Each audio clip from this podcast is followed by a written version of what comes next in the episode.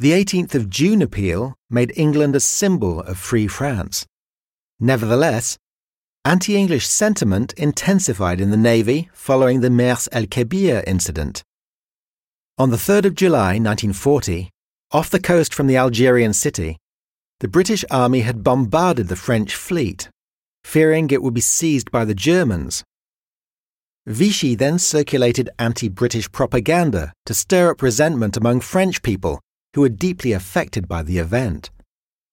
You can see some examples of posters on the screens in front of you. Now, move over to look at the Appel aux Français de Liverpool, Appeal to the French from Liverpool poster. It was aimed at sailors in the French Navy who were staying in England. It invites them to stay and continue to fight as part of the Free France Naval Forces, the FNFL.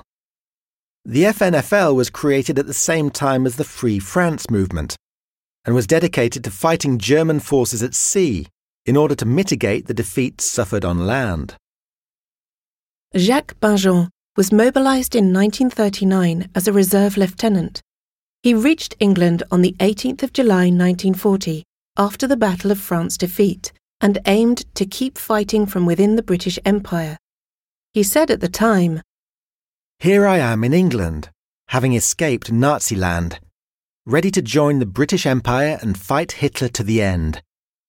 I've lost everything my money, I don't have a penny, my work, my family, who stayed in France and I may never see again, my country, my beloved Paris.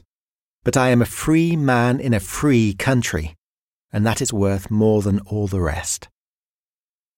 In the end, Jacques Bingen continued to fight with Free France rather than the British Empire.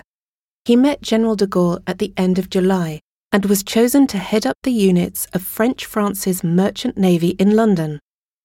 In August 1942, he joined the Central Office for Intelligence and Action, BCRA, and worked closely with the French resistance.